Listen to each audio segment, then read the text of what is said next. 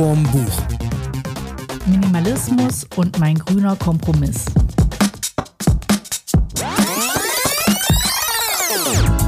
Hallo zusammen, heute geht es um Minimalismus, das heißt, wir machen eine sehr kurze Folge. Das war's von uns. Macht's gut, wir freuen uns, wenn ihr nächstes Mal wieder dabei seid, wenn es heißt Schuss vorm Buch. Tschüss. Ciao. Nee, war ein Spaß. So minimalistisch sind wir dann doch nicht. Aber ihr könnt heute bei uns lernen oder von mir heute lernen, äh, wie man mit weniger Dingen und überhaupt mit weniger glücklicher wird. Und von mir, naja, vielleicht nicht von mir, aber mit den Tipps von Frau Nasemann könnt ihr lernen, wie man sich am besten entscheidet, auf was man verzichten möchte oder kann, ohne dass es sich anfühlt wie ein Kompromiss. Also wie man Dinge verändert und sich danach besser fühlt. Also fangen wir direkt mit Minimalismus an. Das Buch, was ich mir dazu äh, reingezogen habe, ist Joshua Fields Milburn und Ryan Nicodemus. Minimalismus, der neue Leichtsinn. Die haben auch auf Netflix, glaube ich. Ne? Netflix Ja. oder Amazon, ich weiß nicht, irgendwo gibt es auf jeden Fall.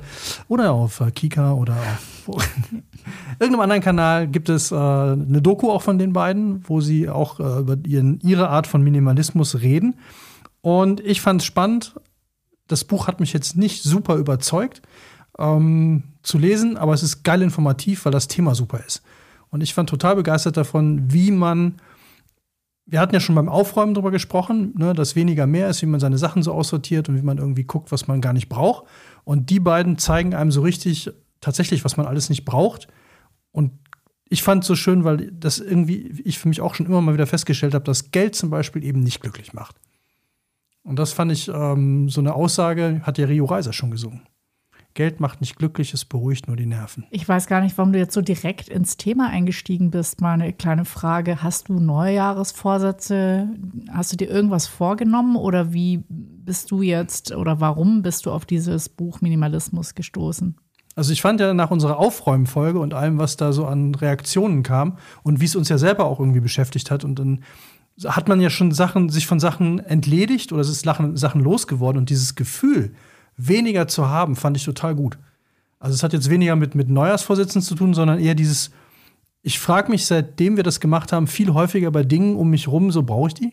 Also nicht, ist das Kunst oder kann das weg, sondern brauche ich das oder kann das weg? Und auf der anderen Seite auch noch weniger ähm, an neuen Dingen mir angeschafft. Also ich habe, glaube ich, wirklich schon ewig keine Klamotten mehr gekauft oder überhaupt was Neues, weil ich mir jetzt immer als erstes überlege, brauche ich das wirklich? Also bei Klamotten war, ging ja bei Marie Kondo ganz viel um, um Klamotten. Ja. Oder reichen diese, will ich das jetzt nur kaufen, weil ich was Neues haben will? Also was ich bei den beiden Typen ja vom Ansatz her schön fand, ich habe jetzt das Buch noch nicht gelesen, will ich aber eigentlich noch nachholen.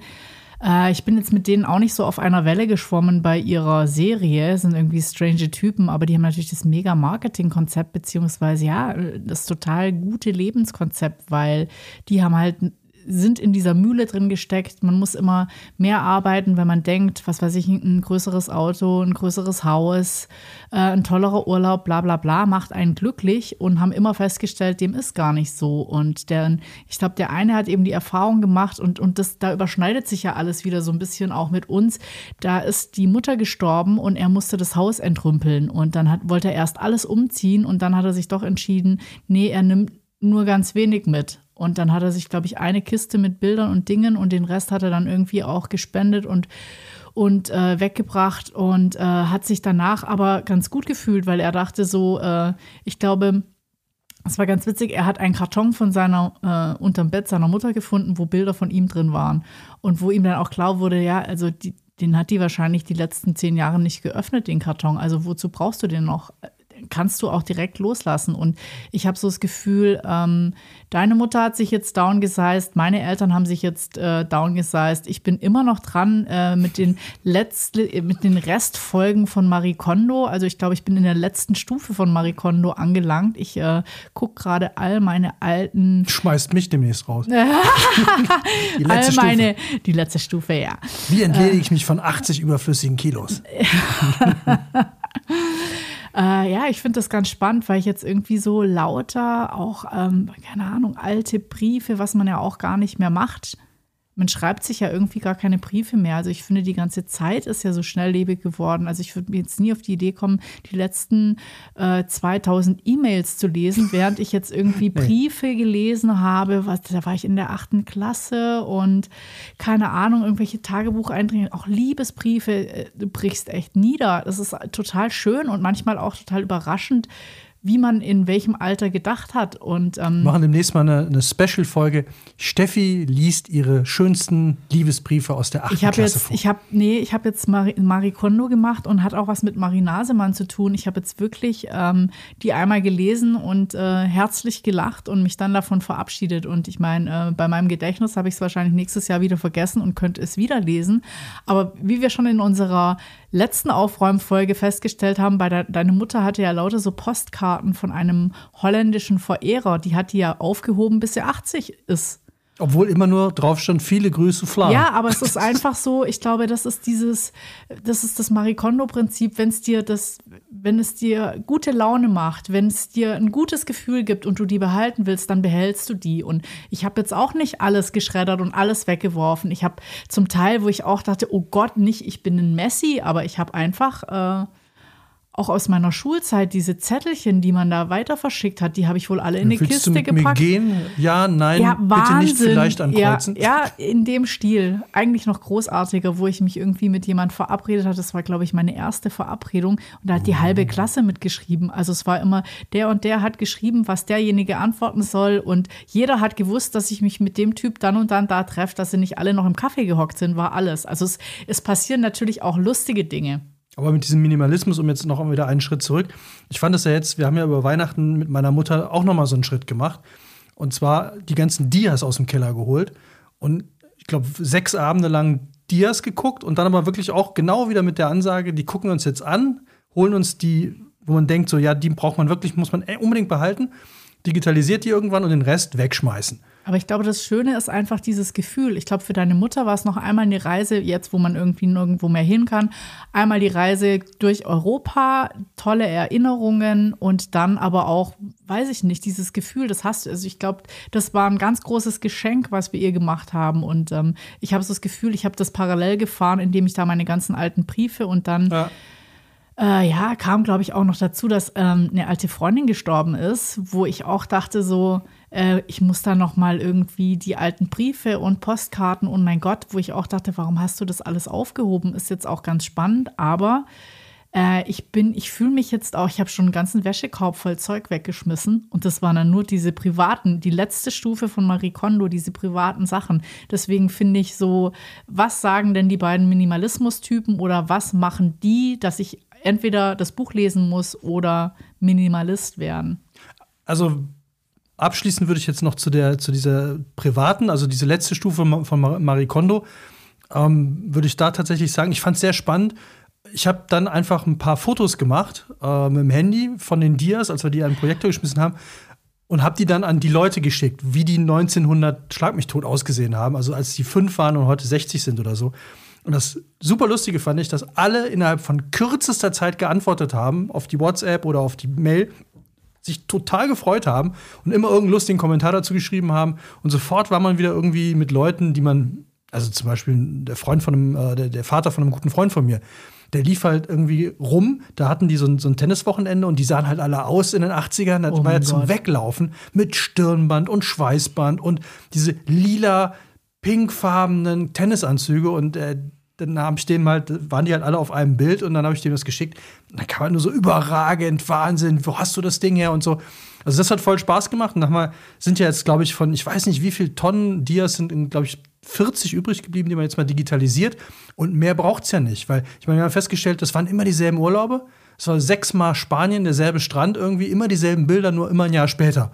Ja, aber ich habe auch gedacht, weil ich habe ja noch so ein Bilder von meiner Konfirmation gefunden und so weiter. Und ähm, ich glaube, dass äh, mein Highlight-Bild war, ich weiß nicht, ob ich es in Folge 1 schon äh, in der Aufräumfolge erwähnt habe, mein Highlight-Bild war hier Grüße an Kiki nach München, ihre Konfirmation, der Butterschwan. Butterschwan. Und da sieht man irgendwie, äh, da sitzt äh, die Kiki, eine ganz alte Freundin von mir, und mein Vater, der so alt ist wie ich jetzt wahrscheinlich, hinter einem äh, Schwan, der ungefähr 50 Zentimeter hoch ist. Und Wenn komplett, das überhaupt hinkommt. Ja, komplett aus Butter. Also ja. der absolute Wahnsinn. Dieses Bild mit dem Butterschwan, ich, ich ja. bin echt niedergebrochen. Aber um deine Frage zu beantworten, also ähm, warum jetzt Minimalismus, warum die beiden? Ähm, es ist einfach noch mal ein Schritt weiter, weil die das jetzt von diesen, ich sag mal, eher äh, dinghaften Sachen, also ne, Marikondo war ja Klamotten. Dinghafte Sachen? Dinghafte Sachen. Sachhaft, sach, sachdienliche Hinweise. Ja. Wer sachdienliche Hinweise hat, meldet sich bei der nächsten Polizeidienststelle oder bei Marikondo oder, oder bei mir. Nee, also äh, äh sächliche Dinge, Sachdinge, Dinge. Es geht ja, es ging ja mehr, sagen wir einfach ja. Dinge. Es ging ja mehr um Dinge und die halt zu entsorgen oder halt zu sagen, hey du, ey, du geiles T-Shirt, du, ich brauch dich nicht mehr. Vielen Dank, dass War du hier warst. warst ja. So, äh, das war ja, darum ging es ja ganz viel. Und die gehen jetzt einen Schritt weiter und sagen, was belastet mich denn sonst noch an, an Sachen oder an Umständen im Leben, die mir Zeit rauben? Weil so der, der eigentlich immer wieder limitierende Faktor ist ja ganz oft Zeit. Also der Tag hat 24 Stunden, davon schläft man acht. So, und dann musst du ja gucken, wie will ich diese restliche Zeit verbringen? Und was hindert mich daran, das zu tun, was ich gerne tun möchte in dieser Zeit? Und dann ist ja ganz oft, die haben das Anker genannt, also was hindert mich, was hält mich fest, sind das ganz oft Sachen, wo man, wenn man mit Leuten drüber spricht, die dann sagen, ja, ich würde ja gerne mal ein Jahr in Urlaub oder ich würde ja mal gerne irgendwie die Welt umrunden. Ja, warum machst du das nicht? Ja, ich beziehe die Hypotheken vom Haus, das Auto ist geleast oder, also es sind immer so Dinge, die einen festhalten, wie Haus gekauft, Kredite abbezahlen, Studium vom Kind finanzieren oder Leasingverträge fürs Auto abbezahlen. Oder ich kann ja nicht einfach aufhören zu arbeiten. Und da haben die beiden auch gesagt, so ja doch, da muss ich mich von diesen Sachen halt trennen. Da muss ich halt irgendwie gucken. Dann haben die halt super schnell versucht, ihre ganzen Kredite abzubezahlen, die Sachen dann zu verkaufen und dann wirklich so im großen Stil sich runter zu sizen, down zu sizen, um einfach nur noch das zu haben, was man wirklich braucht um dann die Zeit zu haben, um die Dinge machen zu können, die man wirklich gerne machen will. Und das ist dann natürlich, das ist so Marikondo im Großen, so im ganz Großen. Und äh, da ist so, wenn man es wirklich runterbrechen will, eigentlich ist so die Kernaussage: erstens, Geld macht nicht glücklich, weil die haben auch festgestellt, umso mehr du verdienst, umso mehr gibst du aus. Du arbeitest immer mehr, um dir Sachen zu kaufen, die du gar nicht haben willst, um dich zu belohnen für die Zeit, die du mit Arbeit verbringst.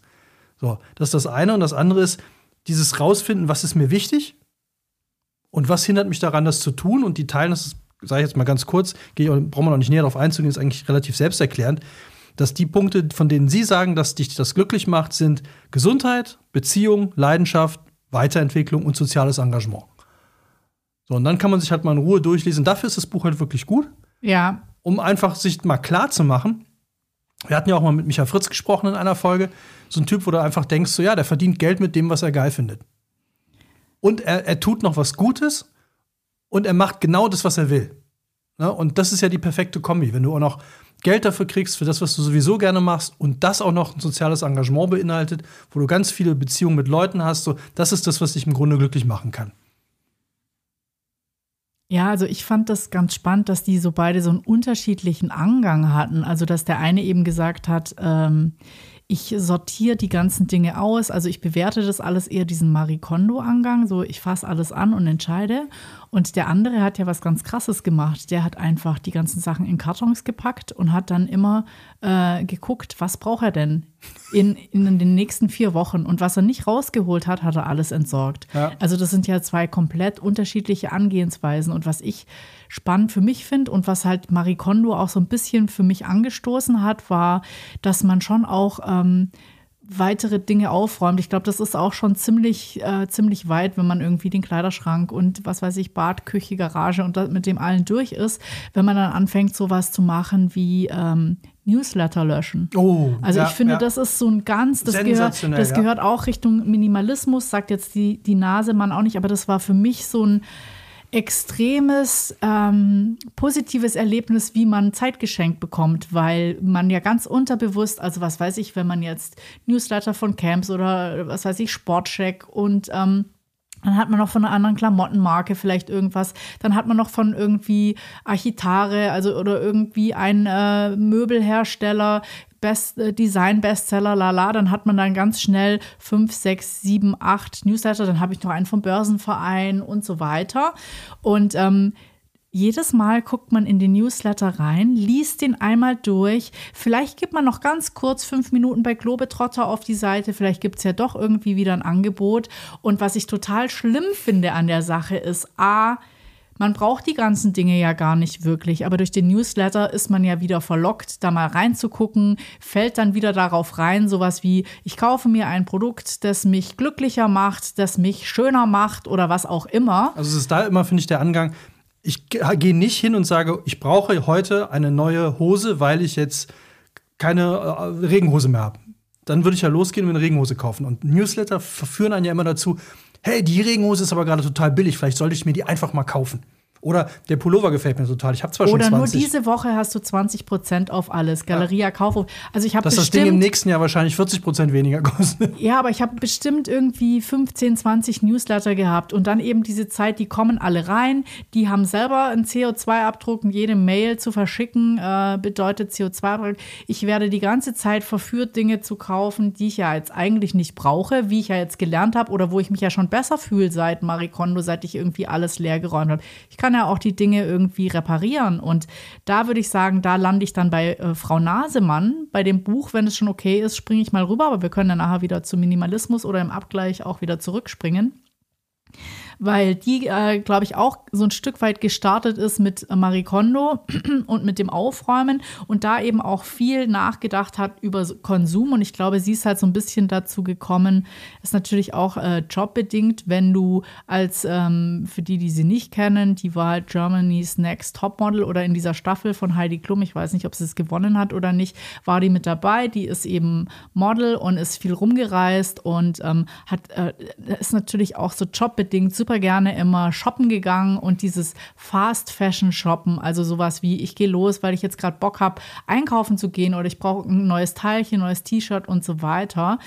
Ähm, hat die halt schon so ziemlich angetrieben und ähm, die hat sich da gar nicht so die großen Gedanken gemacht. Also äh, die ist dann irgendwann von, von, umgezogen nach Hamburg und dann konnte sie aber, glaube ich, nur einen, einen, Koffer mit 20 Kilo mitnehmen. Und ich finde, das ist ja auch so ein total faszinierendes Ding. Erst denkst du, oh, voll die Beschränkung, aber im Prinzip reichen dir wahrscheinlich 20 Kilo Klamotten, je nachdem, wie du sie kombinierst, wie sie aussehen. Und ich war mir erst unsicher, ob das jetzt irgendwie echt ein, ein, so ein empfehlenswertes Buch ist oder was sie jetzt für einen Mehrwert liefert, jetzt im Vergleich zu Marie Kondo. Und was ich halt total äh, spannend fand, dass sie eben auch ihre Klamotten so runtergestrippt und überprüft hat, weil sie gesagt hat, äh, Klamotten, die einem keine Freude mehr bereiten, also dieses Marie Kondo-Prinzip, die können ja eigentlich auch weg. Und dann hat sie angefangen oder hat sie dann ähm, äh, hat sie die Leute so ein bisschen äh, kategorisiert. Das finde ich ja auch ganz äh, witzig und ich, ich würde das auch so bestätigen. Es gibt halt zwei Arten von Menschen im Alter. Die einen, die wollen die Dinge loslassen, um sich so ein Stück weit zu reduzieren und die anderen wollen sich so an die Vergangenheit klammern.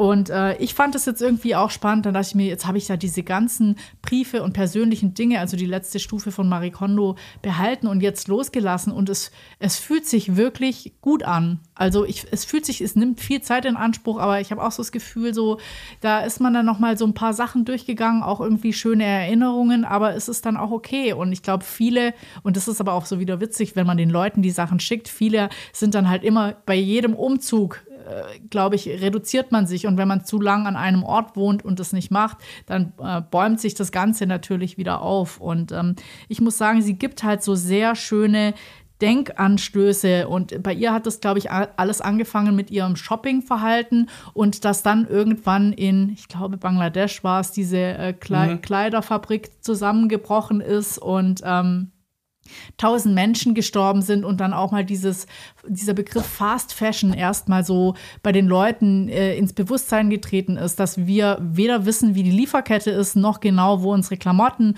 herkommen, unter welchen Bedingungen, ob das sogar Kinderarbeit ist, ob die irgendwie gescheit bezahlt werden, welche, äh, was weiß ich, ähm, Färbemittel benutzt werden und so weiter. Und sie hat sich dann halt, ähm, das finde ich ganz schön in dem Buch, das ist halt immer so, also man lernt ganz schön ihr Leben kennen und immer ihre Bezüge dazu. Äh, und ich glaube, das ist auch ganz wichtig zu wissen, weil die sagt halt, sie will jetzt nicht wie die beiden Jungs beim Minimalismus, also so 100 Prozent ihr Leben verändern, sondern sie sagt so, äh, der Einstieg, den finde ich schon ganz witzig. So, man soll eine Toilette so verlassen, wie man sie vorgefunden hat. Also auf öffentlichen Toiletten und mit dem Planeten kann man es ja irgendwie auch nicht anders machen. Und deswegen musst du jetzt nicht irgendwie hingehen und die, ich sage jetzt nicht, dass die Minimalisten die Toilette putzen, so auch nicht, aber ähm, Die haben gar keine Toilette mehr. äh, nee, wahrscheinlich machen die Open Die- Air. Ja. Toilette habe ich gespart. Ist auch ein Raum, den braucht man nur dreimal am Tag, habe hab ich outgesourced. Ja, ich, äh, keine Ahnung. Auf jeden Fall fand ich es irgendwie so ganz spannend, dass sie halt sagt, so alles, was du machen und verändern kannst und du musst halt immer für dich entscheiden. Also du bist ja in deiner eigenen Blase und sie hat dann auch immer gemerkt, je mehr sie weiß und je mehr sie äh, vielleicht auch reduziert und recherchiert, dann fängt man an, anderen Dinge vorzuwerfen, die das dann vielleicht, warum trennst du deinen Müll nicht oder warum kaufst du dir da dauernd neue Teilchen, kann man nicht eher Secondhand und also das ist halt alles verknüpft auch Das finde ich aber, das finde ich aber eh einen ganz gefährlichen Aspekt bei der ganzen Nummer. Also, dass man, man darf nicht in dieses Fahrwasser kommen. Ähm, also, wir haben uns jetzt äh, schon ein paar Mal mit, so- mit so Sachen beschäftigt und haben ja auch vor, dies Jahr da auch mal gerade in, in dem grünen Bereich und in dem fairen, ne, Fairhandel und so weiter uns mal ein bisschen schlau zu machen und ein paar Sachen zu machen. Aber ich glaube, was man, wo man echt immer aufpassen muss, ist, dass, dass das nicht so, do, äh, so dogmatisch wird, dass man da nicht so reinrutscht und dann irgendwie so, hast du denn hier, äh, so, du trennst deinen Müll nicht richtig und du hast keine Secondhand-Klamotten und ne, bist du überhaupt Vegetarier oder isst du noch Fleisch und so. Das ist das alles, weil ich fand ja, die gibt ja auch ganz viele Tipps für Dokus ja. und da haben wir uns ja jetzt auch mal ein paar angeguckt. Und ich fand dieses, wie hieß es, Bienengate, Honeygate. Honeygate. Honeygate fand ich ja schon super. Äh, wo es eigentlich nur darum ging, ne, Bienenvölker, wo kommt der Honig her? Und dass es da auch so ganz krasse Verbrechen gibt. Also fand das so hart, wie die dann ganze Bienenvölker geklaut werden, die dann in so einem ganz bestimmten Valley in Amerika irgendwie die, die Bäume befruchten sollten. Und dann irgendwie am nächsten Morgen waren, die, waren da riesige Berge von, von, äh, von diesen Imkerboxen oder von diesen Bienenstöcken weg. Und die waren geklaut. Und die haben sie dann irgendwie ein halbes Jahr später, haben sie die dann leer irgendwo äh, 600 Meilen weiter wiedergefunden. Und, äh, aber dass man halt irgendwie, das ist ja alles spannend und, und wirklich, ähm, wenn man dann denkt, also für mich war dann, als wir Honeygate geguckt haben, war anschließend sofort klar, ich kaufe keinen Honig mehr, der nicht hier von um die Ecke kommt. Weil einfach, wenn man mal sieht, wie scheiße das ist, was, wie, die, wie das produziert wird und wo der Honig herkommt, dass es häufig gar kein Honig mehr ist äh, und, und ganz viele andere Sachen drin sind. Und denkst, die karren den Honig um die halbe Welt, dann ist die Hälfte gar kein Honig mehr, sondern irgendein Zuckerscheiß. Und dann auch noch in Plastikdingern und dann irgendwie für 3,50 Euro im Supermarkt. Wo ich mir denke, nee, dann gebe ich doch lieber 8 Euro aus für ein Glas Honig, was der Imker hier bei uns im Wald hoch gemacht hat. So, aber das ist ja dann, ich würde jetzt keinem anderen vorwerfen, äh, wenn, wenn er weiterhin dann irgendwie die, die Plastikdinger kauft. Äh, das finde ich halt immer so anstrengend, dass du häufig, und äh, das ist dann nicht so bei ihr. Das, Nee, überhaupt nicht. Also das fand ich eben auch ganz schön. Ich meine, ähm, natürlich ist dieses Buch total angreifbar. Ich würde jetzt sagen, so sie hatte gestartet hat die und das hat die ja schon sehr intelligent gemacht mit einem Blog, der heißt ähm, Verknallt. Und da wollte sie halt zusammen mit einem, äh, der hat als ein Nachhaltigkeitswissenschaftler, zusammen mit dem hat sie den aufgesetzt. Also der der hat Nachhaltigkeitswissenschaften studiert und hat auch den Schwerpunkt Mode und der recherchiert ganz viele Dinge auch für sie. Das heißt, du bist dann wirklich up to date und das finde ich ganz spannend, weil als diese Fabrik in Bangladesch zusammengebrochen ist, hat sie dann gesagt, ich will aber wissen, wo meine, wo meine Klamotten herkommen. Ich will wissen, ob das eine faire Lieferkette ist und in der Zwischenzeit, das macht die schon seit 2015 und in der Zwischenzeit gibt es ja auch sowas wie grüner Knopf und gibt so Labels und sie guckt halt so, ist das Greenwashing oder funktioniert das wirklich? Und das finde ich auch ganz spannend, weil äh, das macht sie A auf ihrem Blog und B, hinten in dem Buch gibt es auch lauter Tipps, welches, was, was sind denn faire Labels, wo kann man kaufen und ähm, und das sowas, wenn du das eben startest, das haben wir ja auch schon festgestellt, wenn du halt mal konkret drüber äh, nachdenkst, sowas wie ähm, du zahlst so und so viel für deinen Kaffee und er ist aber nicht fair hergestellt. Also die Leute werden nicht fair äh, bezahlt für die Arbeit, die sie leisten. Und du da umdenkst und was anderes kaufst, dann musst du daraus auch Schlüsse ziehen. Und spannend ist ja immer so, dass jeder sagt, oh nee, dann ist es ja so teuer und ich kann es mir ja nicht leisten. Aber der Punkt ist ja der, wenn du anfängst darüber nachzudenken, dann kaufst du vielleicht nicht das 13. Teilchen, damit du äh, jedes Silvester ein anderes hast und gut aussiehst. Also das fand ich nämlich auch ganz spannend. aber vor allem da muss man ja sagen, die Dinge sind, äh, der, der Fairtrade Bio-Kaffee ist nicht teuer, die anderen sind zu billig, weil sie einfach den Wert nicht darstellen, den, der, den er eigentlich hat. Weil eben zu viele Leute nicht gut bezahlt werden, äh, sonst könntest du das ja gar nicht leisten. Und das finde ich da halt auch mal so ein bisschen, das eigentlich, also ich weiß gar nicht mehr, wer das gesagt hat, aber da war ich sofort dabei, diese Ansage. Also es ist nicht meine Schuld, ne? ich muss die Welt nicht besser machen. Also natürlich kann ich es versuchen, aber es ist nicht meine Schuld, äh, dass, es, dass der unfaire Kaffee billiger ist, sondern das müsste einfach staatlich geregelt sein, dass man einfach sagt, wieso gibt es denn überhaupt unfairen Kaffee? Ne? Also wieso steht auf dem einen Produkt drauf, fair gehandelt, wieso müsste, eigentlich müssten auf allen anderen draufstehen, dass sie unfair gehandelt sind? Also wie diese, äh, wie diese Ampel, die man da jetzt hat. Ja. Weil ich total lustig fand. Ich habe letztens mal geguckt bei Erdnussflips. Erdnussflips haben wir diesen Nutri-Score, heißt der, glaube ich. Ja. Waren irgendwie, also Erdnussflips äh, mit 50% Fettreduzierung waren Nutri-Score E, was der vorletzte Buchstabe ist. Und dann habe ich mal geguckt bei Paprika-Chips, die hatten gar keinen mehr. Ich meine, Z. okay, die, die, so, aber eigentlich müsste es doch so ein Ding für alles geben, dass man einfach sieht, okay, dieser Kaffee ist unfair gehandelt, dieser Kaffee beutet Menschen aus und der hier nicht. Ja, aber ich meine, das ist halt einfach äh, von der Wirtschaft nicht gewollt. Es ist halt ein Konsumverhalten oder äh, Kapitalismus funktioniert einfach so. Wir müssen immer weiter, immer mehr konsumieren, sonst äh, läuft die ganze Ja, aber Geschichte ich, also ich nicht. finde es nervend, dass ich das, dass mir wieder aufgebürdet wird als Konsumer. Ne? Ich muss jetzt hingehen und sagen, okay, dadurch, dass ich jetzt nur noch Bio-Fairtrade-Kaffee kaufe, versuche ich das System zu ändern. Eigentlich müsste das System anders sein. Und das finde ich, das finde ich extrem, weil uns wird dann immer aufgebürdet, dieses, du bist verantwortlich, ne? Und dann denke ich mir, nee, eigentlich ist der Staat verantwortlich, der sagen müsste, okay, hier diesen ganzen unfair gehandelten Kaffee, der kostet jetzt einfach mal 10 Euro mehr. Dann wäre nämlich der Bio-Kaffee der billigere. So, also so würde ich es jetzt sehen. Naja, äh, da können wir jetzt in eine große Diskussion einsteigen. nicht. ich glaube, ich glaube, für jeden, der irgendwie so ähm, sein Verhalten ändern möchte oder ich sag auch mal so, äh, finde ich ganz spannend. Sie beschreibt es ja so, wenn du weißt, woher deine Klamotten kommen oder wenn du dir was, was weiß ich, so als Ziel setzt. Und das fand ich eigentlich ganz schön. Ich kaufe mir dieses Jahr nur drei Teile. Und die sind halt alle fair gehandelt. Also, was weiß ich, äh, ein Baumwollpullover und ähm, weiß ich nicht, keine Ahnung, noch zwei so und so. Und du kannst ja auch sagen, ja, dann kaufe ich mir noch von meiner, weiß ich nicht, Lieblingsunterwäsche, die ist halt vielleicht nicht fair gehandelt oder die ist irgendwie anders. Geht ja auch Deine noch zwei. Lieblingswäsche und Unterwäsche ist nicht fair gehandelt. Die wird nicht fair behandelt. Nee, keine Ahnung, das war ihr Hey, du Beispiel. miese Unterhose. du gehst hier raus aus dem, aus dem Zimmer.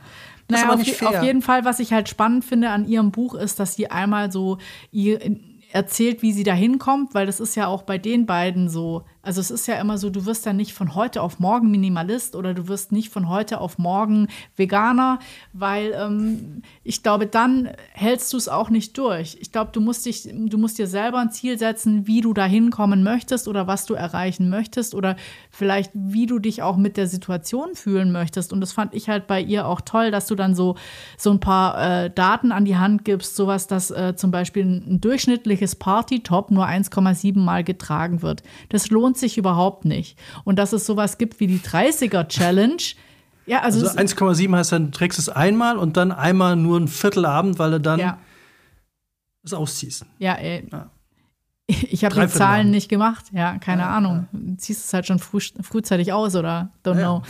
Äh, auf jeden Fall, dass äh, sich eigentlich ähm, Klamotten erst lohnen, wenn du sie 30 Mal trägst. Und dass du bei jedem Teilchen, das du kaufst, dir überlegen solltest, trage ich das 30 Mal. Und wenn du das bejahst, dann kannst du es auch kaufen. Also, und wenn man sich überlegt, 30 Mal wäre, wie wenn du es jetzt irgendwie auf jeden Fall einen Monat lang jeden Tag anziehst. Also, ich meine, bei einer Jacke würde ich sagen, bestätigt sich das schon relativ schnell, während, wie gesagt, wenn du sagst so, ah, so ein Paillettenoberteilchen für Silvester, nein, weil das wirst du ja eigentlich wahrscheinlich, was weiß ich, vielleicht mal auf einer Hochzeit und auf einmal Silvester anziehen und dann ist es das auch schon.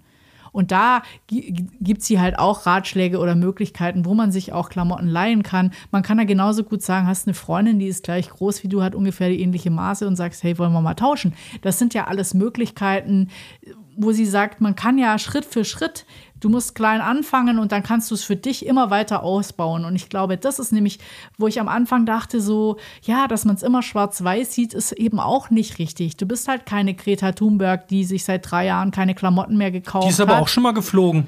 Das habe ich gehört. Ja, mhm. und dann wird sie gleich angekackt dafür, wo ich mir denke, so ja, aber äh, die fliegt ja mit einer Mission hin. Wahrscheinlich hat sie danach 18 Bäume dafür gepflanzt. Also was ich noch ganz schön fand, war, ähm, sie hat sich halt sehr bezogen auch auf so ein äh, Zitat von Vivian Westwood. Das ist so eine Star-Designerin. Die sagte das einfach ist nicht die äh, von die, die Londonerin, die mit Malcolm McLaren zusammen war. Die hat irgendwie gesagt, buy less, choose well, make it last. Und wir hatten ja neulich auch Ranga Yogeshwar im Interview, der uns dann auch gezeigt hat, hier sein Pulli und der hat ein Loch und er zieht ihn trotzdem an und seine Frau sagt immer so, und das kannst du doch nicht machen. Und er sagt so, ja, nee, aber klar, man kann ihn auch reparieren, aber den Dingen, die man gern hat, mit denen man sich wohlfühlt, einfach äh, die pflegen, wertschätzen und dann nicht jedes Mal wieder updaten. Finde find ich aber auch ein, äh, also was ja, man muss ja auch mal das, was ich so positiv an diesen ganzen Sachen finde, ist ja, man fühlt sich immer gut. Also jetzt, wo ich Honeygate gesehen habe, äh, ich würde niemandem vorwerfen, dass er den Plastik-Honig äh, aus dem Supermarkt kauft, wobei ich es da spannend finde, wo der überall herkommt. Äh, aus, außerhalb von der EU, also wir kriegen Honig ja. dann aus, aus, der, aus Marokko, aus, aus äh, Brasilien, was sonst woher. Aber ich finde das Gefühl, wenn man dann zu einem Imker geht oder halt zu hier, Bauern haben ja hier ganz oft so einen kleinen Stand und du schmeißt da die 5 Euro, das sind ja so Vertrauenssachen auch. Ja, ja. Da steht da, du schmeißt 5 oder 8 Euro rein, stellst das alte Glas wieder hin. Ich fühle mich danach einfach besser. Also nicht besser im Sinne von, oh, was bin ich doch für ein toller Typ, sondern einfach dieses, es ist so ein oh, schönes Gefühl und das finde ich, ich war letztens bei einer Schneiderin und habe einfach so, ich hatte zwei Hosen, da war der Reißverschluss kaputt und ich hatte ein Hemd, da waren zwei Knöpfe ab. Und ich habe keinen Bock, das selber zu machen, weil wenn ich einen Knopf annähe, dann ist der anschließend, das, das hält zwei Tage, dann ist der wieder ab. Ähm, so, aber dahin zu gehen und zu sagen, hier, ähm, ich hätte gern da zwei neue Reißverschlüsse und da hätte ich jetzt gern noch zwei neue Knöpfe dran und da unten ist noch ein Loch, können Sie das kurz zumachen. Muss nicht super aussehen, nur dass man halt nicht das Loch sieht. Und dann habe ich dafür mit Material 23 Euro bezahlt und hatte wieder zwei neue Hosen, weil ich die ein halbes Jahr nicht angehabt habe, waren die ja, ja, wieder neu gefühlt. Und das Hemd hatte ich auch fast ein Jahr nicht an. Wegen diesem fehlenden Knopf in der Mitte habe ich es einfach nicht mehr angezogen. Und bin nach Hause, habe ich gefreut, hatte neue Klamotten und das Gefühl, für diese 23 Euro da jetzt irgendwie wieder was Neues, was Schönes und irgendwie nichts Neues gekauft zu haben, das fand ich auch total toll. Fand ich übrigens auch ganz toll jetzt eine Aktion von, ähm, von, von, äh, vom Globetrotter äh, hätte natürlich auch vom Sportcheck sein können oder von äh, Mac Creek oder wie heißen die? Mac. Keine Ahnung. Mac Dingsbums. Ähm, die haben eine Woche lang, glaube ich, in, in ihren Filialen haben die einen Gebrauchtmarkt gemacht, einen Flohmarkt. Konnte jeder mit seinen Autosachen kommen und die da verkaufen. Oder halt ja, tauschen. das fand super. ich eine super Aktion. Ja. Und die bieten ja schon seit Ewigkeiten jetzt an, dass man äh, auch Reparaturen bei ihnen machen kann. Weil ich habe ja auch festgestellt, ich habe mir irgendwann vor Jahren in Köln mal eine Regenjacke, also der Profi sagt zu solchen Jacken Hardshell, äh, also wasserdicht, äh, als äußerste Schicht im Zwiebelprinzip. Ich habe da ja, man kriegt ja, das finde ich aber so toll, man kriegt ja mal so einen ganzen Lehrgang mit. Wenn man dann in so einen Laden reingeht, das war ein Outdoor-Laden in Köln, von Mammut oder Sport, äh, North Face oder Jack Wolfskin, ich weiß es nicht mehr. Ähm, kriegt man immer so ganze Schulungen, was diese Jacke alles kann und was die Reißverschlüsse und was Gore-Tex Pro und aktiv und bla. Und dann war die mir echt zu teuer. Und dann bin ich aber noch in drei anderen, fünf oder sechs, sieben anderen Geschäften gewesen und ich fand die aber nach, irgendwie wusste ich, dass ich die kaufen werde. Und das ist jetzt bestimmt sieben Jahre her. Ich war mit denen in, ich war mit denen in den Bergen, ich war wandern äh, mit Rucksack und allen möglichen. Wenn du die, wenn ich dir die jetzt zeige, die sieht aus wie neu. Und ich habe die noch nicht mal wieder neu irgendwann einmal äh, imprägniert oder so. Die ist immer noch super dicht. Ich fühle mich wohl mit dem Ding. Und dann denke ich mir, ja, das lohnt sich ja, einfach. Ja, aber eigentlich auch. musst du viel mehr sagen, äh, wandern, Outdoor. Ha, du bist ja jeden Tag mit dem Hund draußen. Du bist einfach jeden Tag bei jedem Wetter einmal am Tag mit dem Hund draußen. Und ich glaube, wenn du so eine Jacke jeden Tag, also äh, also das ist wahrscheinlich genauso äh, so wie Wanderschuhe oder so. Ja, das ist ja nicht 28 Paare, die man irgendwie einmal anzieht für einen speziellen Anlass, sondern das ja, was ist ich hauptsächlich sagen wollte, ist, also bei Schuhen, die sind ja irgendwann auf jeden Fall kaputt. Aber diese Jacke, die kaufe ich mir einmal und wahrscheinlich werde ich die in 20 Jahren noch haben, weil die nicht kaputt geht. Wenn da nicht wirklich was Schlimmes passiert oder absolut nicht mehr reparierbar wird, die nicht kaputt gehen. Und das finde ich ja, da fand ich den Gedanken so toll, dass man einfach dann, es lohnt sich ja dann auch da Geld in die Hand zu nehmen. Ja, auf jeden Fall ähm, finde ich an dem Buch ja noch ganz spannend. Sie ähm, ist natürlich die Expertin, ich sag mal, im Fashion-Bereich. Da gibt sie wirklich super gute Tipps. Sie weitet es auch noch ein bisschen aus, weil ich glaube, wenn man in dem einen Bereich anfängt, was zu tun, macht man es natürlich auch in den anderen Bereichen. Und die sagt so, mit kleinen Schritten anfangen, eben auch, hat es ja auch lang gemacht, weil je professioneller du wirst und du dich vielleicht dann auch immer in so einer Blase, in so einer Blase bewegst, dann fängst du an, die Leute anzumachen. Aber wenn dir dann mal was dazwischen kommt, wie die hat dann ein Kind gekriegt und dann hat sie gesagt, dann hat es eben nicht mehr so funktioniert, dann haben wir uns halt auch mal beim Lieferservice was kommen lassen und so weiter. Und schon fällst du wieder aus dieser Routine, die du davor entwickelt hast, raus. Also du kannst es keinem vorwerfen, kannst auch nicht einen am Currystand vorwerfen, du isst jetzt eine Currywurst. Vielleicht vielleicht macht er das nur einmal im Monat. Also war, warum willst du das dem verbieten? Und, und das finde ich ganz schön, weil die sagt halt so, mach's in kleinen Schritten. Frag dich, auf wie viel Raum lebst du eigentlich oder willst du oder musst du leben? Weil ähm, das ist auch vielen nicht bewusst, dass natürlich so eine Wohnung, eine Altbauwohnung hat halt einen viel mieseren CO2-Abdruck wie jetzt irgendwie eine gut gedämmte Neubauwohnung. Dann, wohin reise ich? Muss ich denn nach Südamerika fliegen? Muss ich denn irgendwie zweimal im Jahr zum Shoppen nach Miami? Oder kann ich einfach Urlaub machen im Schwarzwald an der Nordsee, in Tessin oder so? Also einfach da auch gucken, wie weit reise ich dann? Wie bewege ich mich fort? Muss ich dauernd das Auto nehmen? Oder kann ich nicht meine ganzen Einkäufe im, im Fahrrad machen? Und dann einfach nur gucken, ob ich Carsharing mache oder solche Geschichten. Also für sich selber entscheiden, braucht man oder braucht man nicht. Und wir sind wahrscheinlich wahrscheinlich alle, also zumindest alle, die auf dem Land groß geworden sind oder alle in unserem Alter sind so sozialisiert, du brauchst ein Auto. Ich weiß noch, als ich irgendwie in Stuttgart gewohnt habe und mein Auto verkauft habe und meine Mutter sagt zu mir, du wirst dir doch nicht die Beine abschneiden. Also ich habe mir vorgenommen, äh, wir wollen ja auch einige Sachen dieses Jahr mal ausprobieren. Ich habe mir auch vorgenommen, bald mal umzustellen und weil mit einem E-Mountainbike hast du eigentlich keine Ausrede mehr, auch hier im Schwarzwald nicht alles mit dem Fahrrad zu machen was möglich ist. Also eine Kiste Bier natürlich nicht unbedingt, auch, aber auch die könntest du auf zwei Satteltaschen aufteilen. Aber außer sowas kannst du ja im Grunde wirklich alles mit, einem mit E-Bike machen.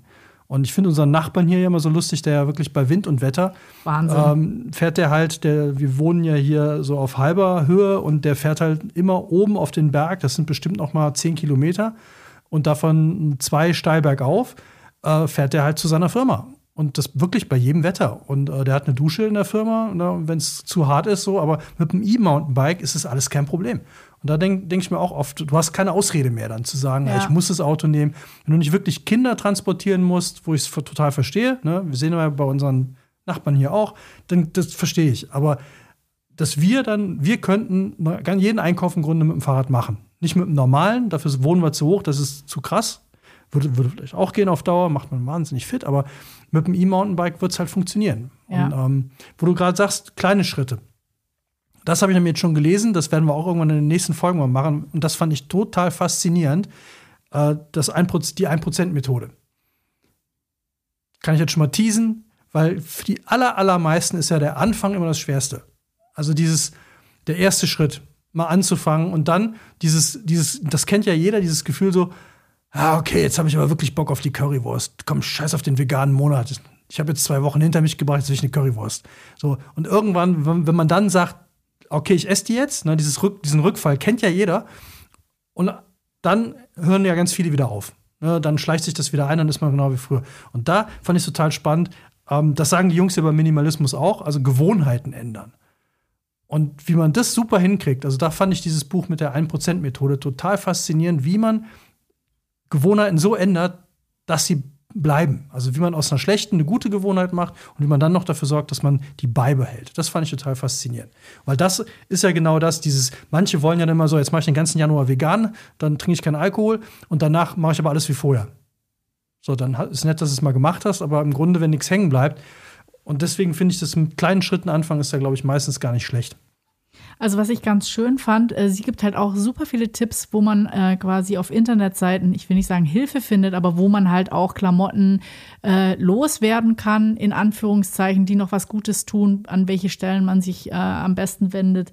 Und dann ähm, stellt sie sich auch die Frage, wie ernähre ich mich? Sie hat es auch mit Veganen versucht und hat dann irgendwann gesagt, so, ja, aber wenn du dir nicht gerade irgendwie selber ein Feschbar machst, dann ähm, und das mitnimmst, es ist nicht überall gegeben, dass du dann was Veganes bekommst. Und dann musste immer nachfragen, was ist denn da drin und ist da nicht womöglich ein Ei drin oder und so weiter oder mit Butter, wie, wie wurde denn das Brot gebacken und so weiter. Also es ist ähm, nicht ganz so einfach oder dass du dir immer eine Bowl machst und das alles parat hast und ähm, die hat das eine Weile versucht und dann hat sie aber auch, glaube ich, ähm, versucht sie oft vegan, macht aber sonst vegetarisch und ich glaube ab und zu ist vielleicht auch mal ein Fleisch dabei. Aber was ich an der Nummer total spannend fand und das, äh, deswegen äh, wollen wir das ja als nächstes auch mal machen. Wir haben uns jetzt aus ihrem Tipps im Anhang, wo sie Podcasts empfiehlt, wo sie Dokumentationen empfiehlt, wo sie aber auch Bücher empfiehlt, haben wir uns äh, von GU das vegane Kochbuch rausgesucht und ähm, wir sind natürlich wieder, wir folgen nicht jedem Trend, deswegen fangen wir auch erst nach dieser Folge an. also ja. ab morgen machen wir quasi den äh, January oder wie auch immer er heißt, den wir dann einfach noch ein bisschen in Februar reinziehen.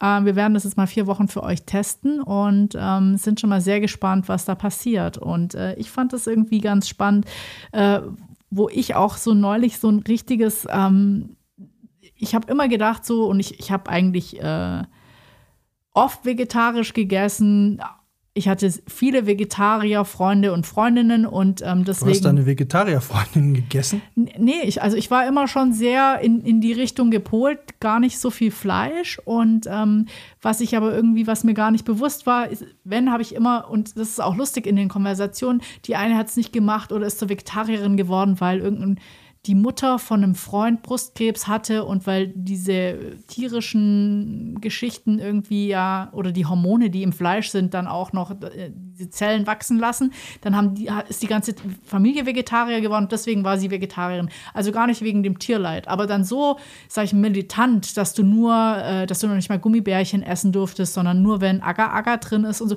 Also wo es anstrengend ich habe es als anstrengend empfunden und aber auch so aus so einer komischen Intention raus. Andere machen es ja wegen Tierleid und ich dachte mir so, in der Zwischenzeit ist es ja so, äh, das kannst du natürlich alles mit einbringen ich, ich möchte auch kein Tierleid unterstützen, aber dieses, du tust natürlich auch krass was fürs Klima. Und das ist, glaube ich, das, was jetzt so neu, äh, nicht spannend und interessant, sondern vielleicht auch so ein Stück weit notwendig macht, dass man sagt, so, wenn ich mir halt überlege, wie viel jetzt ein Rind oder ein Schwein frisst, also ich meine, ich sage, ich wir teilen uns nicht das Gras, aber wie viel Wasser, wie viel ähm, fressen, das ja auch der Mais, der Mais, das für das Tier angepflanzt wird, könnte ich ja auch direkt essen. Das heißt, so viel mehr Energie und dann furzen die ja auch noch. Also das ist ja äh, so viel CO2-Produktion mehr, die wegfällt, wenn ich mich vegetarisch oder vegan ernähre. Und da schließen sich ja auch wieder die Kreise zu unserer Ernährungsfolge, die wir hatten, zusammen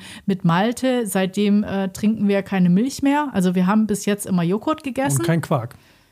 Ja, aber überhaupt, ich meine, ich habe so viel Milch getrunken, äh, Cappuccinos am Tag, jeder Kaffee war ein Milchkaffee und äh, das mache ich jetzt auch schon seit einem Jahr nicht mehr. Und ähm, hat sich aber auch schon in den Kilos positiv bemerkbar gemacht, weil natürlich so eine Milch, also ich lasse es jetzt einfach komplett weg. Ja was eigentlich auch gar kein Problem mehr ist. Und ähm, jetzt frühstücksmäßig haben wir jetzt schon mal angetestet im Vorfeld, äh, weil wir wissen wollten, ob es überhaupt ob funktioniert. Kann, ja. äh, haben wir jetzt auch schon mal so äh, Sojajoghurt. Da muss ich ja sagen, also mit Sojamilch komme ich ja überhaupt nicht klar. Aber äh, diese Sojajoghurt äh, ist für mich viel bekömmlicher als normaler Joghurt oder Quark.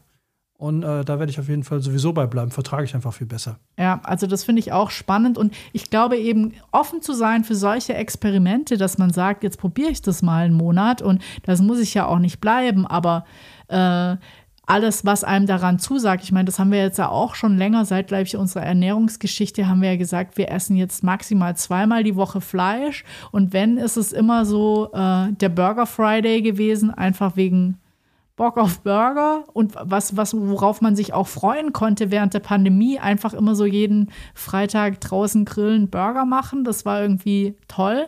Und da aber auch immer schauen, äh, dass man dann halt ähm, das dementsprechende Fleisch kauft. Eben kein so Billigfleisch, sondern von irgendeinem Rind hier um die Ecke. Ja, oder wie Atze Schröder so schön sagte, Veganer, das sind die, die meinem Essen das Essen wegessen. Fand ich gut.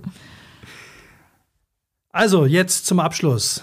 Warum muss man oder sollte man dein Buch lesen und wie heißt es genau? Also mein Buch heißt äh, Verknallt, mein grüner Kompromiss von Marie Nasemann und man sollte es auf jeden Fall lesen, wenn man sein Leben ein bisschen grüner gestalten möchte, wenn man sich, wenn man auch Bock hat, sich genauer zu informieren. Also die gibt Tipps, wenn du Kosmetik hast, kannst du gucken, abscannen, schauen, was ist denn da alles drin. Wenn du, äh, wenn du Essen kaufst, auch auf was kann ich da achten. Kleine Challenges wie ähm, die man während Corona gut ausprobiert. Erst dachte ich, ich mache das und dann habe ich mich doch ein bisschen geekelt. Ich weiß nicht, ob ich es machen soll. Zum Beispiel sowas wie einen Monat lang keine Haare waschen. Dann scheinen die so rückzufetten, dass du die einfach nicht mehr waschen musst. Mache ich jetzt auch. Ja, bei dir lohnt sich das, glaube ich, auch.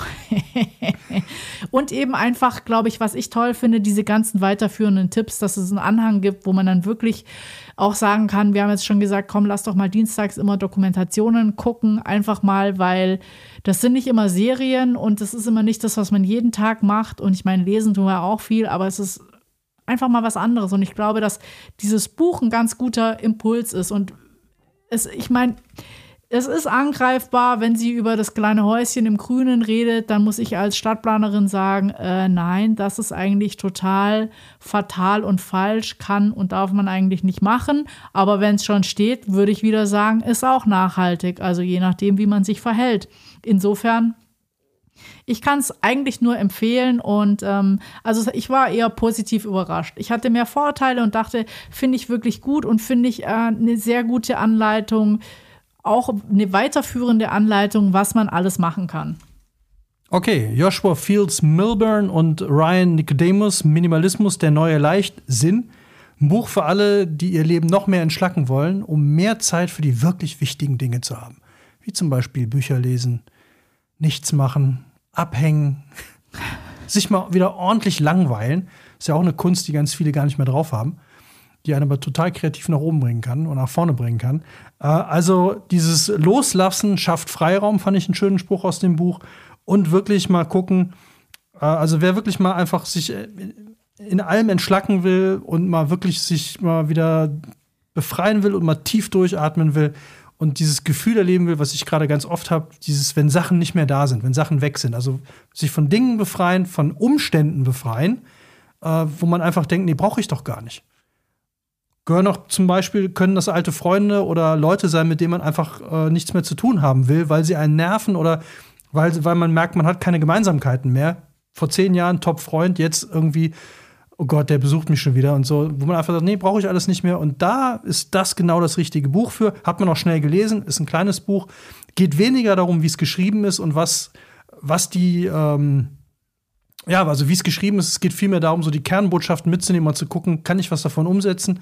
Und wenn ja, gibt es ein paar Hilfestellungen, wie ich es umsetzen kann. Von daher auch von mir auf jeden Fall eine Empfehlung. Und äh, ich, für, für mich äh, hat es auf jeden Fall schon einiges gebracht und äh, wird auch weiterhin noch eine Menge bewegen. Bin also ich fest von überzeugt. Aber ich glaube, das ist das Spannende an den beiden Büchern oder an auch an der Aufräumfolge und den, also Marie Kondo und den beiden Büchern. Man schafft eben so eine total positive Veränderung im eigenen Leben. Und ich, ich finde es auch toll. Also jetzt so einfach mal ein paar Dinge loslassen und aber auch dieses, diese Veränderung, die dann kommt, äh, die, bei Marie Kondo hat so nachgewirkt bei mir, wo ich dann auch gedacht habe, so, ah, diese ganzen Provisorien jetzt irgendwie so, wenn man sich sich und sein Tun selber wieder mehr wertschätzt und wieder mehr Zeit hat, dann kann man sich auch um so kleine Baustellen viel besser kümmern, wo, wo ich denke. So übrigens finde ich auch noch äh, die eigene Zeit mehr wertschätzen. Also es ist ja nicht nur für, für uns Freiberufler häufig so ein Ding, dass man sich die ja auch bezahlen lässt und dann aber einfach auch gut bezahlen lassen muss, sondern auch wirklich sagen, das, was weiß ich, dieser Kaffeebesuch bei, mit den beiden Leuten, der kostet mich drei Stunden und eigentlich sitze ich nur da und es nervt mich. Dann muss ich das nicht machen. Oder will ich wirklich jetzt das und das tun? Oder lese ich nicht lieber ein schönes Buch? Da gibt es übrigens viele gute Tipps bei Schuss vorm Buch. Wir haben noch ein paar Folgen, haben ja schon ein paar Folgen gemacht, da kann man ja gerne mal reinhören und sich den einen oder anderen Buchtipp holen. Also Zeit wirklich äh, ähm, wertschätzen und dafür aber auch dann wirklich andere Dinge nicht mehr tun, um sich Zeit zu verschaffen. Ja, und eben, was ich spannend finde, diese Veränderung durch ins Machen kommen und gar nicht so groß unter Druck. Sie gibt hier auch noch so die Smart-Methode, wo man sich so Ziele setzt, wo man sagt, wie man es angeht. Eben, dass man gar nicht sagt, ich muss in diesem Jahr Veganer werden, ich muss, was weiß ich, Dry Januar, Februar, März nehmen, muss ich alles gar nicht, sondern kleinere Ziele setzen, die man dann erreichen kann und dann kann man es ja auch bewerten und ich glaube, das ist total spannend, weil auch was wir mit Darm mit Charme, also um auf die Folge nochmal irgendwie auf die äh, dunkle Materie hinzuweisen, ähm, was passiert mit meiner Verdauung, was äh, passiert, wenn ich das und das esse, äh, auch so, ich, ich bin Vor allem, wenn man seine Toilette outgesourced hat. Ja. Ne? Ja, Wegen dann Tiny wird es House, halt, ja, dann wird es halt, viel- anstrengend. Mhm. Ich finde übrigens, da merkt man den, den schönen Unterschied zwischen Groß- und Kleinschreibung, der im Podcast nicht ganz so gut rüberkommt. Ich muss nicht Veganer werden, aber ich kann ja Veganer werden. Aber machen, ins Machen kommen, wo du gerade, wo du gerade ins Machen kommen sagst. Was ihr für uns machen könnt, ist zum einen, wenn ihr irgendwelche Bücher toll findet, die wir besprochen haben, dann seid so nett und bestellt ihr doch über unsere Affiliate-Links, die wir in den Shownotes, in die Shownotes reinpacken. Dann haben wir nämlich, dann können wir uns auch den nächsten veganen Burger leisten für Nee, einen Burger fairen Kaffee auf jeden Fall. einen fairen Ihr Kaffee könnt leisten? uns einen fairen Kaffee ausgeben. Genau. Oder und, nee, am besten und, wenn es euch gefallen hat, dann empfiehlt, empfehlt, ich werde es nie hinkriegen, empfehlt uns weiter. Sagt euren Freunden, Freundinnen, was das für ein Wahnsinns-Podcast ist. Wir würden gern ein paar mehr Hörer kriegen, damit wir uns zwei Kaffee leisten können. Bis jetzt muss ich dir immer beim Ja, Kaffee und es wäre total großartig. Also, wenn ihr schon dabei seid, abonniert uns auf alle Fälle. Dann verpasst ihr auch keine Folge. Sie sind immer thematisch. Im Notfall könnt ihr sie auch wegskippen, was wir hoffen, dass ihr nicht tut. Schreibt eine Kritik, wenn es geht. Wir immer auch fünf gerne Sterne, von, haut fünf ja, Sterne wir hören rein. auch gerne mal von euch, wenn wir irgendein Buch für euch testen sollen. Ja, Die 100 schönsten veganen Gerichte mit Hackfleisch zum Beispiel, dann schreibt uns eine Mail. ja. Wir machen das. Versprochen. Ja, und äh, wir werden dann auch äh, diese, diese vegane, die, diese veganen vier Wochen werden wir natürlich auch so ein bisschen auf Instagram begleiten. Das machen wir auf jeden Fall. Je nachdem, wie hart es wird, werden wir uns dementsprechend äußern. Seid gespannt. Bleibt uns treu. Wir wünschen euch ein wunder, wunder, wunder, wunder, wunder tolles 2022. Und ja, hoffen, dass wir uns in zwei Wochen wieder hören. Zum nächsten akustischen Feuerwerk. Ja, es kann nur noch größer, noch besser. Dieses Jahr wird super. Wir versprechen euch, dieses Jahr wird besser, weil wir euch tausend Tipps geben, wie ihr es besser machen könnt. Auf jeden Fall. Es wird super Und ja, ja, s- slimming up ist jetzt schon everything. Gut. Ist jetzt schon Auf super. Also wenn ich jetzt schon gucke, ist schon die letzten, also war noch, also dieses Jahr war noch kein schlechter Tag. ja. Ja. Verrückt. An den ersten kann ich mich nicht erinnern. Der zweite war schon wieder gut. Ja. Hallo. Also, macht's gut. Tschüss. Tschüss.